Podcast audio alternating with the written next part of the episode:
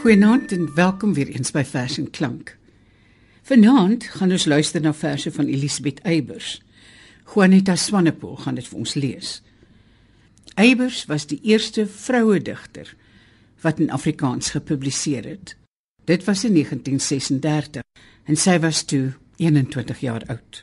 Haar laaste bundel het 2 jaar voor haar dood in 2007 verskyn. Toe was sy 90 jaar oud. Daar is wel werk postuum van haar gepubliseer. Haar gedig Maria is onlangs aangewys as die tweede gewildste vers in Afrikaans. Sy het dit as 'n tienermeisie geskryf. 'n Engel het dit self gebring, die vreugde boodskap. En jy het 'n lofsang tot God se eer gesing. Maria, nooi uit Nasaret. Maar toe Josef van jou wou skei, en bure agterdog jou pla. Jy kon dink eenmaal sou hy die hele wêreld skande dra? Toe jy soms met 'n glimlag langs jou liggaam stryk, die stilte instaar.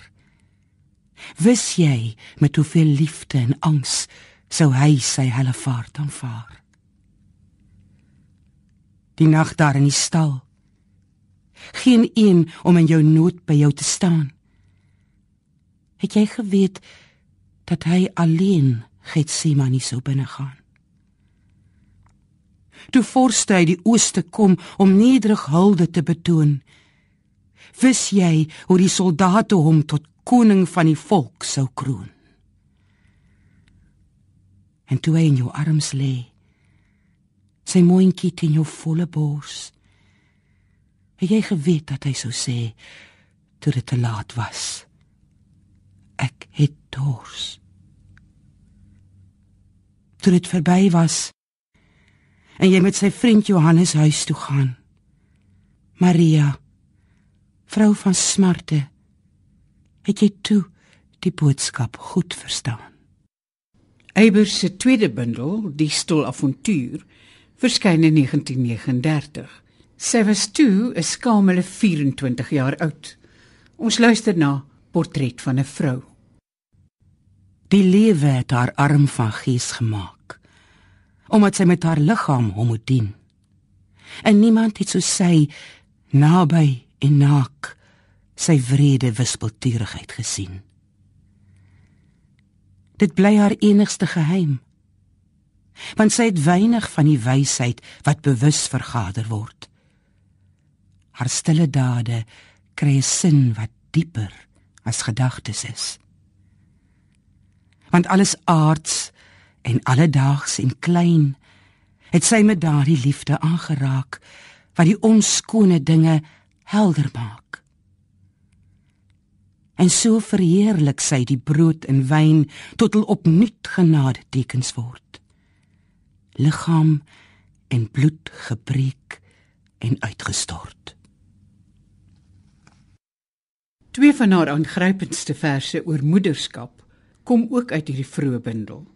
Ons luister eerstens na die moeder. Die vreemde oorsprong van jou lewe het soos lig deur 'n kristal deur my gevloei in al die maande toe ek een was met die stil geheim van jou verborgde groei. En nou kan niks ons skei. Want is jy nie afhanklik en gebonde aan my bloed wat met sy onbegryplike chemie jou wonderlik gevorm het en gevoed. En of die uur ver en vergete word. En of die jare tussen jou en my hul seile span. Die see sy golwe stort. Of selfs die dood sy somber baken steek. Nogtans sal jy aan my gebonde bly met die onsigbare naalstring wat nie breek. En dan volg die eerste nag. Hoe veilig en stil is my kindjie se slaap. Die tastende handjies so vreedsaam gevou. Die soekende mondjie geslote en soet. Die oogies 'n skemering van blank en blou. Wat sal haar moeder nou vir haar bid, waar sy slaap in haar wiegie? so warm en fit. Watter geheim sal sy vra dat haar kind in die skadu van latere nagte mag vind? Wat in die nag wat eensaam is? Dat skoonheid gebore word uit gemis. Wat in die nag van kwelling en pyn? Dat die môre ster dan die suiwerste skyn. Wat in die nag van liefdeslus? Dat teerheid sterker as hartstog is. Wat in die nag van barensnood dat die lewe magtiger is as die dood. Wat in die nag vir die laaste sal wees. Dat wie die lewe het niks hoef te vrees. Want elkeen aan wie die nag dit verklaar, sal wysheid dieper as kennis bewaar. Hoe veilig is nou nog my kindjie se slaap? Die tastende handjie so vreedsaam gevou. Die soekende mondjie geslote en soet. Die oogies 'n skemering van blank en blou. O duistere nag.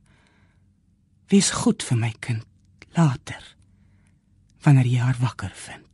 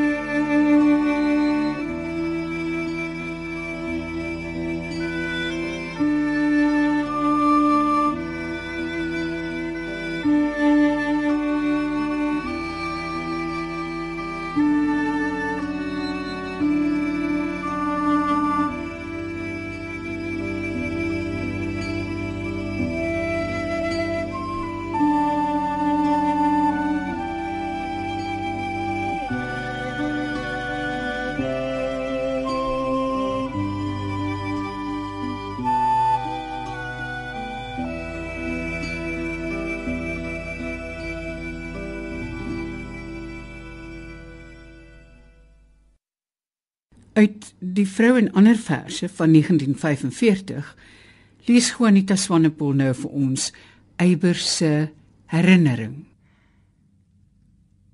As kind het ek eens die maan se ronde skyf langsam sien uitswel bo die silwer vlei. Om saggies soos 'n seepbel weg te dryf en tussen eilpopliere in te gly. Agter my in die donker. Was 'n raam vol lig en mense stemme en gelag. En in my angs en weekheid sonder naam terwyl ek op die maan se los kom wag. Die res is alles duister en verward. Van tak tot tak het hy gewig ek weet nog net dat die gekneusde gras se geur soos naaltjies was en dat ek skielik seer gekry het van die inkrimp van my hart en met my pols die trane weggevee het. Die vers portret van Elisabeth Eybers kom uit haar bundel Die vrou en ander verhale van 1945. Soos 'n gety wat nie meer beur maar saggies wegsak van die land so skuif die dun bloed langsam deur die donker are op my hand die dae en die nagte bly nou ewe dof en droom deurweek Ek voel of alles rondom my sag wegsmelt sonder om te breek. Die dinge digby word verward. Maar wat verby en ver was, staan nou stil en helder en apart waar alles wat gekom het gaan. Na al die jare word die huis weer leeg en groot soos vir 'n bruid en telkens moeisamer die reis van bed na tafel stoel na ruit met mooi weer sit ek voor die raam en as ek deur die laning staar gly lig en skade weer te saam en word ek vreemde goed gewaar maar as ek tra woorde vind want alles het weer wonderbaar en nuut geword soos vir 'n kind. Dan kyk en knik hulle vir mekaar. Ek weet wat hulle dink. Ek weet ook dat ek dit nie is. Dat ek alleen die naam en vorm vergeet en nou die dinge self ontdek. Nie een is daar wat my beny van die wat sterk en regop is, vol haas en angs nou dat in my daar niks meer agterbly as rus die eindelike rus as sag die kersvlam groei en krimp en groei en plotseling wegsink dat die nag soos watermure oor my vloei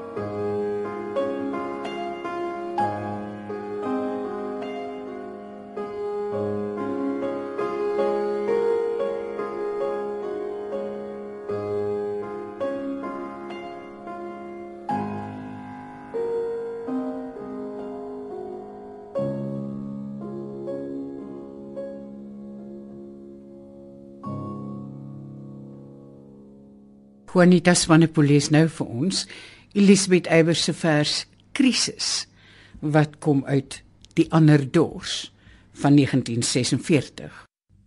Dis hier waar ons twee skei. Jy hart en ek. Albei tot afskeid so onvoorbereid. Die weg was lieflik waar langs jy gelei het. Maar dis verby. Al staar jy terug. Nou strek die pad langs klowe, afgrond en moeras. Voortvarend in 'n lafaard soos altyd, en nooit in staat tot enige besluit en siek daarbey. Is jy nou net 'n las? Jy was die gas en gasheer by die fees. Die seremoniemeester en die nar. Jou dwaase raad kan net die hof verwar waar elke tree die laaste tree mag wees. Kyk, dit word laat. Die kermis is verby. Kan jy dit nie begryp? Hier moet ons skei. Die vers kirke kom ook uit die ander dors. Luister jy nog? My stem is sag. My liggaam is so diep en teer. Vergun my om nog hierdie nag die weemoed uit jou oë te weer. Vertoef nog tot die daaraad dat jy vry mag wees om hier vandaan 'n man se ver wee wat ek maar net vaag vermoed te gaan. Die onverstuurbare, die sterke. Dit moet jy bly. Ook wanneer ek tussen my boeye en my vlerke smartlik gespanne en gestrek jou wil belet omdat ek nog nie weet hoe ek jou kan ontbeer. Wanneer jy vir jou nuwe tog die boeg sprit teen die branders keer. Ons gaan hierdie program afsluit met Eybers se aangrypende vers klein belade wat kom uit tussensang van 1950 toe het hy stil uit die nag verskyn geraam in die donker deurkusyn met hande wat skuw en aarzelend was, het hy langsaam haar voorhoof in slape betas. Die sagte woord wat hy oor en oor gefluister het, het sy skaars gehoor. En van daardie uur kon nie een van die twee vroeër of later rekenskap gee. Soos een wat 'n kind teen donker en koue beveilig, het sy hom vasgehou en al die rustige dinge gesê waarmee 'n mens 'n kind in die wieg neerlê. Maar hy het 'n diepe sug geslaak en sy liggaam van hare losgemaak. Met 'n enkele groet het hy daarvandaan soos hy gekom het, weggegaan. En sy het geweet dat hy eendag weer stil uit die vreemde terug sou keer terug na die kiem van lewe en dood wat hy gesaai het in haar skoot. Terug na die boom van kennis en smart wat hy geplant het in haar hart